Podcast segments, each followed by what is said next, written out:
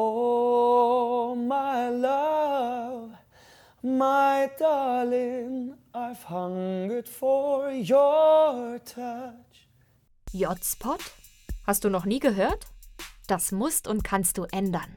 Promi-Talks auf Augenhöhe. Oder von Menschen, die was zu sagen haben. Unplugged. Nur das Mikro, der Gast und J. Aber wer ist eigentlich J?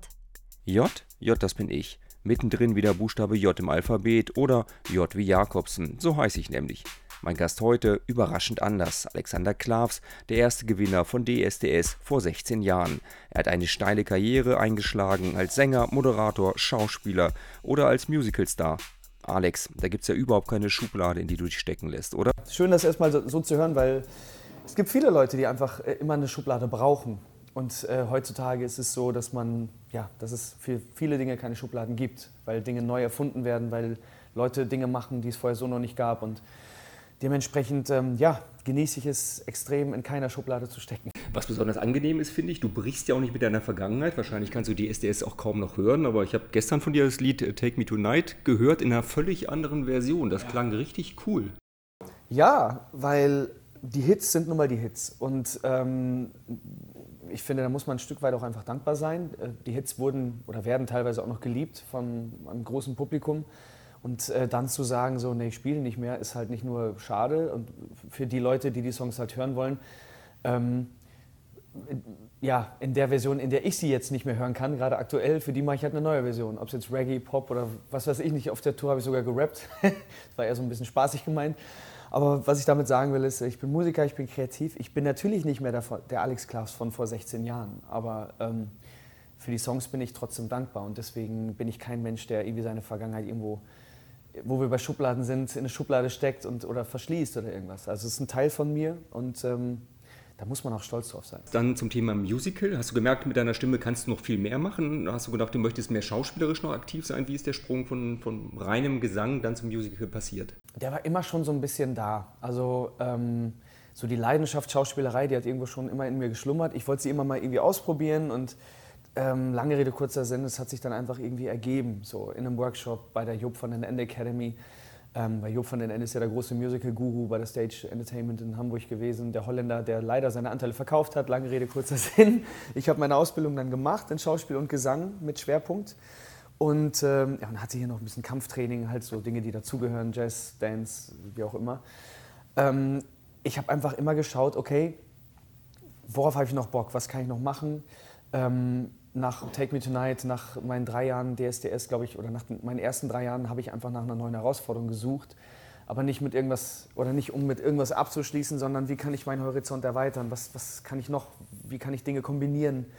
Ähm, ja, und ich wollte mich ein Stück weit auch nochmal neu erfinden und wie auch immer. Und ähm, diese ganze Musical-Geschichte, die Schauspielausbildung hat dann einfach dazu geführt, dass ich all das irgendwie für mich kombinieren konnte dass dann ein Herr Roman Polanski um die Ecke kam, mich für Tanz der Vampire gecastet hat. Äh, dann habe ich eine Serie gespielt, äh, Anna und die Liebe auf Sat 1. Und dann kam Tarzan, ja, wo dann ein Phil Collins da saß und äh, gesagt hat, so, du bist jetzt der neue Tarzan. Und ja, so wie es klingt, war es auch dann wirklich, dass es spannend war und äh, für mich auch so ein Stück weit ein, ja, einfach ich bin so durch so eine neue Tür gegangen irgendwie und habe äh, mich ein Stück weit auch wieder neu erfunden, wie ich gerade schon mal gesagt habe. Kannst du dich an deinen allerersten Auftritt beim Musical Tanz der Vampire erinnern? Aber natürlich kann ich mich noch an meine erste Show Tanz der Vampire erinnern, wie auch ähm, an, an viele weitere Shows. Auch die ersten Shows sind sowieso immer die besonderen. Aber Tanz der Vampire damals war natürlich was, was Besonderes, weil es auch mein Debüt war. Und ähm, ehrlich gesagt fühlt es sich an, als wäre es gestern gewesen. Ja. Wenn du dich einarbeitest in das Thema Musical, Ghost, äh, Tanz der Vampire oder Tarzan, wie tief gehst du in die Charaktere rein? Guckst du die Filme, liest du die Bücher? Wie, wie tief machst du das? Ähm, extrem tief insofern, dass ich ähm, ja immer so ein bisschen, es kommt drauf an. Also bei Tanz der Vampire habe ich wirklich die Filme geschaut, weil die auch sehr, sehr alt sind und ähm, weil Roman Polanski damals auch selber den Alfred gespielt hat in seinem eigenen Film. Äh, die Rolle habe ich ja gespielt und dann, ja, einfach, ich kannte so wirklich, muss ich gestehen, das, also das Thema an sich jetzt bis ins letzte Detail nicht, so dass ich mich einfach informieren wollte, was den Film angeht. Bei Tarzan war das anders. Da habe ich nicht den Film geguckt, da habe ich erstmal die Musik gehört. Dann habe ich gelesen ein bisschen.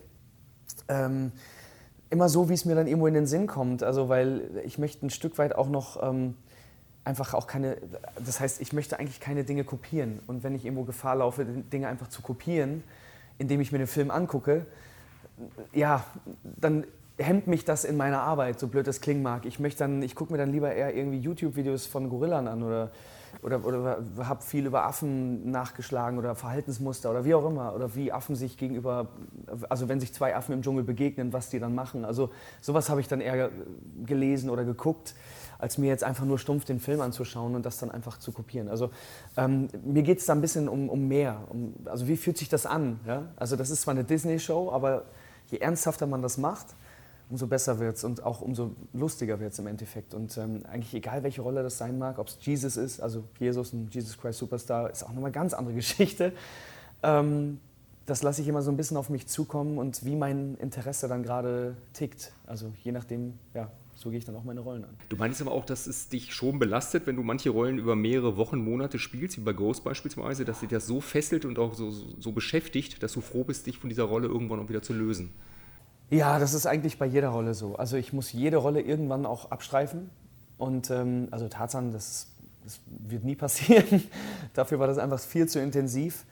Ähm, bei Ghost, hast du ja gerade schon erwähnt, war das einfach extrem, weil ähm, ja, ich lasse einfach auch jede Rolle extrem nah an mich ran. Also es gibt so die, die ähm, ja, ich will jetzt keine, keine Arten von Schauspielern auf, aufzählen, aber ähm, so Method Actor oder wie auch immer oder Leute, die einfach äh, wie ein Jack Nicholson wirklich sich einliefern lassen, wenn sie Psychos spielen oder wie auch immer. Ähm, ich lasse das auch extrem nah an mich ran, so dass es dann irgendwann auch vielleicht den Nebeneffekt hat, dass ich es zu Hause nicht immer abschreifen kann. Und das ist auch bei mir so und bei Ghost war das definitiv so, dass ich zu Hause auch extrem fertig war. Ähm, nicht nur, weil, äh, ja, ich habe ja nicht nur gespielt, dass ich jeden Tag erschossen werde auf der Bühne, sondern ich, ich habe das so nah also auch meinem Körper immer vorgegaukelt, dass es so ist, weil ja, ich, also ich finde, das, das ist man dem Publikum auch schuldig, weil das dann diesen gewissen X-Faktor ausmacht, ähm, was dann im Endeffekt den Unterschied ausmacht, ja? wenn man das nur spielt oder wenn man es ist. Das ist ein großer Unterschied, finde ich. Das war bei Ghost ein extrem intensives Jahr. Ähm, weil ja, man wird ja auch permanent ignoriert von allen auf der Bühne, weil man spielt ja einen Geist und ähm, alle gehen an einem vorbei. Man hat niemanden, mit dem man spielt in der Hinsicht. Man ist alleine für sich auf der Bühne. Das auch irgendwie eine extreme Erfahrung war für mich. Aber wie ich gerade schon gesagt habe, äh, Jesus war auch heftig. Ähm, das war Gott sei Dank eine Show, die nicht sieben, achtmal die Woche stattgefunden hat, sondern irgendwie nur vier, fünfmal im, im Monat. Dann war es doch schon ein Stück weit einfacher, die Rolle wieder abzustreifen. Aber ähm, das war trotzdem, diese Probenphasen sind immer extrem, weil man geht morgens ins Theater, kommt abends zurück und möchte diese Rolle natürlich auch entdecken, erforschen, was macht das mit mir. Und ähm, in Probephasen bin ich immer ein sehr anstrengender Mensch, privat, muss ich sagen. Da kann meine Freundin ein Liedchen von singen. Was für ein Gefühl ist das, wenn der Lendenschutz platzt? Ähm, wenn man es merkt, ist schon mal ein gutes. Gott sei Dank hatten wir drunter auch noch ein paar Sachen. Ansonsten, ja, ist wirklich passiert. Und äh, ja, ich hatte noch so eine Boxershorts an, die in der Farbe des Lendenschutzes, äh, weil, weil ansonsten hätten, hätte das Publikum auch noch ja, eine Comedy-Show zusätzlich bekommen oder eine Striptease-Show, wenn man so möchte. Aber ja, das ist natürlich kein schönes Gefühl. weil man hat ja generell schon nicht viel an als Tarzan. Wenn da auch der Lendenschutz platzt, also naja, dann denkst du irgendwie, okay, lass mich schnell von der Bühne. Äh, du meintest vorhin, dass es für dich äh, auch eine besondere Herausforderung war, für dich Winnetou zu spielen, A, weil dein Vater eine Beziehung zu der Figur, zu dem Film hat, dann für dich Bad Segeberg nochmal, direkt auch wieder vor Publikum, äh, besondere Location. Erzähl mal ein bisschen, wie das für dich war. Ich bin eigentlich noch so aktuell dabei, das ähm, für mich selbst zu verarbeiten, weil ähm, ich habe jetzt eine Saison Winnetou erlebt, 72 Shows. Ich habe ja als Old Shuhand diese Bühne schon mal kennengelernt. Vor zwei Jahren habe ich den Old Shuhand gespielt, also auch schon mal 72 Shows. Mittlerweile bin ich bei Mathematik 144 Glück gehabt.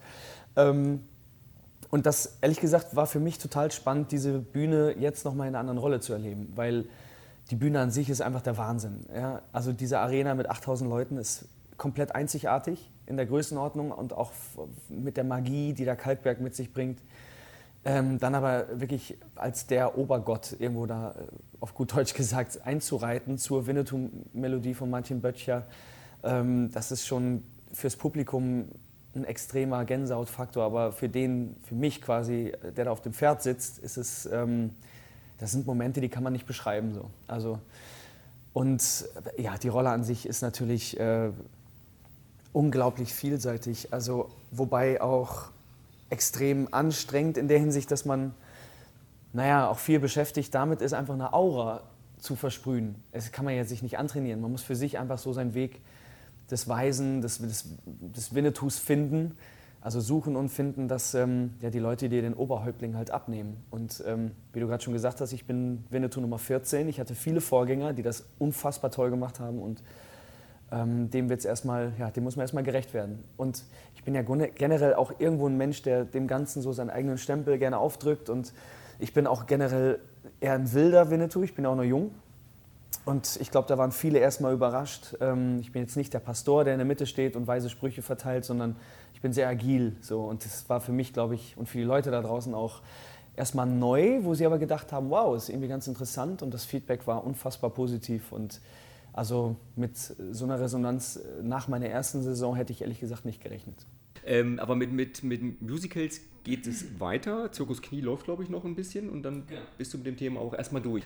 Ähm, jetzt geht es erstmal ab in die Schweiz jetzt wieder Ende Oktober und dann ähm, fängt der, genau, der, der letzte Endspurt von Knie des Zirkus Musical an und dann ist erstmal fertig. Also jetzt, was für mich jetzt aktuell ansteht, ist natürlich nächstes Jahr wieder Winnetou, steht fest ein paar andere Projekte auch noch, die noch nicht so ganz spruchreif sind, aber auch äh, es, wie ich gerade schon gesagt habe, auch viel Musik wiedergeben. Also ich möchte unbedingt, ich habe wie ein Schwamm alles aufgeso aufgesaugt, aufgesogen. Ich glaube, ihr wisst, was ich meine.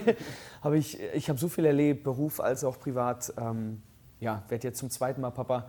Das sind Emotionen, die ich bald auch unbedingt wieder aufs Papier bringen möchte, weil ähm, ich sie sonst einfach vergesse. Ja? Also es ist einfach so viel Input, was ich gerade bekomme, wo ich jedes Mal denke, boah, da musst du einen Song drüber machen. Ähm, jetzt kribbelt es mir extrem in den Fingern. Ja. Was machst du lieber eigentlich? Bist du lieber mit einem Team unterwegs äh, und arbeitest auch mit anderen Personen oder Menschen zusammen oder dann doch lieber der Solokünstler auf der Bühne, wo du dich auf dich selber verlassen kannst? Oder andersrum, wie gehst du damit um, wenn andere Leute nicht so professionell sind wie du? Also ähm, ich habe gelernt, glaube ich, in all den Jahren, dass man ähm, nie von seinen Kollegen erwarten kann, dass die den gleichen Anspruch haben wie ich selbst. So was extrem schwer ist, weil ich bin absoluter Perfektionist. Und wenn irgendwas von anderen Menschen nicht so läuft, wie ich mir das vorstelle, dann muss man lernen, zurückzustecken, weil ähm, man muss erkennen, dass, dass diese Leute einfach ihr Bestes geben und das ist das Wichtigste. Und ähm, Leute zu finden, die, ähm, die, einem gerecht werden, das ist unfassbar anstrengend. Aber ich glaube, ähm, wenn man dann äh, jetzt, wenn wir über ein Album sprechen, das im Endeffekt dann die Songs hört und wenn man dann zufrieden damit ist, was ich auch selten bin, ähm, ich glaube, das ist dann äh, im, im Großen und Ganzen gesehen dann eine Befriedigung an sich. So. Aber bist du immer so ein lieber Kerl oder würdest du auch Leuten ins Gesicht sagen, das gefällt mir nicht, was du machst, bitte arbeite nochmal an dir? Ja, ich will jetzt auch nicht sagen, dass man auch in der Öffentlichkeit irgendwo eine Rolle spielt, auf gar keinen Fall. Da bin ich einfach ähm, ich, so, aber auch ich bin auch mal schlecht drauf. Und ich finde einfach, ähm, ich, ich bin auch extrem ehrgeizig und wenn es jetzt wirklich, es kommt immer darauf an, also wenn man eine Rolle einstudiert, bin ich auch anders, als wenn ich jetzt äh, Songs schreibe oder mit meiner Band probe. Also ich bin einfach unglaublich ähm, ehrlich, ehrgeizig, aber auch äh, ja, einfach fordernd. Ich glaube, das ist das Wort, nach dem ich jetzt gerade gesucht habe, weil ich einfach einen hohen Anspruch habe an alles, was ich mache. Alles andere ist Zeitverschwendung. Und ähm, wenn ich mir schon Mühe gebe und wenn ich äh, einen Tag lang mit meiner Band probe oder wenn ich einen Tag lang eine Rolle einstudiere, dann will ich alles rausholen, was geht. Ansonsten kann ich auch zu Hause bleiben. Und wenn, wenn mir irgendwas stört oder wenn mich was nervt, dann sage ich das auch. Und ja, die Leute, die mit mir arbeiten, die wissen das auch. wenn morgen der Anruf kommt von, von Dieter Bohlen, Alex, möchtest du mitmachen, äh, DSDS-Jury, würdest du zusagen? Kam ja schon mal. Also von daher, ähm, ja, also jetzt nicht einfach blind ins, ins wie sagt man so schön, ins, ins Blaue hinaus. Ähm, das kommt mir schon auf, auf gewisse Eckpunkte schon drauf an. Jetzt nicht Gage oder so, sondern äh, Anspruch bezüglich einfach nur an den Tisch setzen und sagen, Daumen hoch, Daumen runter, ist mir einfach zu langweilig. Also ähm, da muss mich das auch schon in der Hinsicht reizen, dass ich vielleicht ein bisschen was auch mit den Kandidaten an sich mal machen kann oder ein bisschen coachen kann oder, oder auch, wie ich gerade schon gesagt habe, was fordern kann was mich interessiert, dass ich nicht nur sage, sing mal den Song, oh toll, oh schlecht, sondern ähm, dass ich vielleicht hier und da mal ein paar Seiten hervorkitzeln kann, die, ja, die ich dann entdecke und nicht die irgendein Sender entdeckt. Kurze Antworten auf noch kürzere Fragen. Schimpanse oder Orang-Utan? Orang-Utan. Ach, begründen auch? Der Orang-Utan ist ja der äh, Menschenaffe. Das ist, glaube ich, noch ein bisschen mehr Menschenaffe als Schimpanse. Von daher, die sind noch echter. Und das ist echt krass, sich Orang-Utans mal, also wenn, wenn man die mal beobachtet, was für Verhaltensweisen man beobachtet, das ist noch ein bisschen näher am Menschen dran als der Schimpanse. Das ist mega interessant. Man merkt, du hast sie eingearbeitet. Super. HSV oder Dortmund? Dortmund. Du wohnst in Hamburg, das weißt du. Ja, ja. Also, ja, wir haben ja auch eine Fanfreundschaft, von daher. Ähm, aber einmal schwarz-gelber, immer schwarz-gelber. Äh, Schlager oder Rockmusik? Rockmusik. DSDS oder Let's Dance? Habe ich beides gewonnen. Darfst du beides sagen, alles gut. Ähm, Tourbus oder Fünf-Sterne-Hotel? Oh, ich sage jetzt einfach mal Tourbus, weil ich es gerade hatte. Also Nightliner und so. Äh, Tourleben, ja, Fünf-Sterne-Hotel hat nichts mit Tourleben zu tun. Und Tourleben muss man, da muss man für gemacht sein und es ist einfach mögen. Und äh, es war mit dem Nightliner war schon geil. So, wenn Tourleben, dann Nightliner. Also Fünf-Sterne-Hotel, ja, pff, was willst du, hat man davon, eben einen Whirlpool im Zimmer zu, zu haben, wenn man nicht nutzen kann? Also, nee, Tourleben. Bühne oder Studio? Bühne. Ähm, vielen Dank dafür. Zum Schluss ähm, möchte ich dir eigentlich nur viel Glück wünschen. Ab morgen bist du Vegetarier, habe ich eben erfahren. Wie, wie stellst du das konkret vor? Das weiß ich noch nicht. Erstmal, ähm, man muss ja ehrlich gesagt, man wird ja nicht erst Vegetarier und macht sich dann einen Plan. Man muss sich erst einen Plan machen und sagt dann, dass man Vegetarier ist. Aber ich muss dazu sagen, ich habe äh, diese Doku gerade gesehen mit äh, The Game Changer.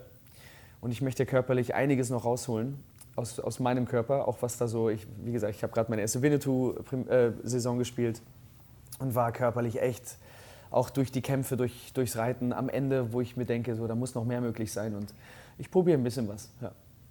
Da bin ich gespannt. Ja, ich auch. Vielen Dank, dass du da warst. Gerne, Dankeschön.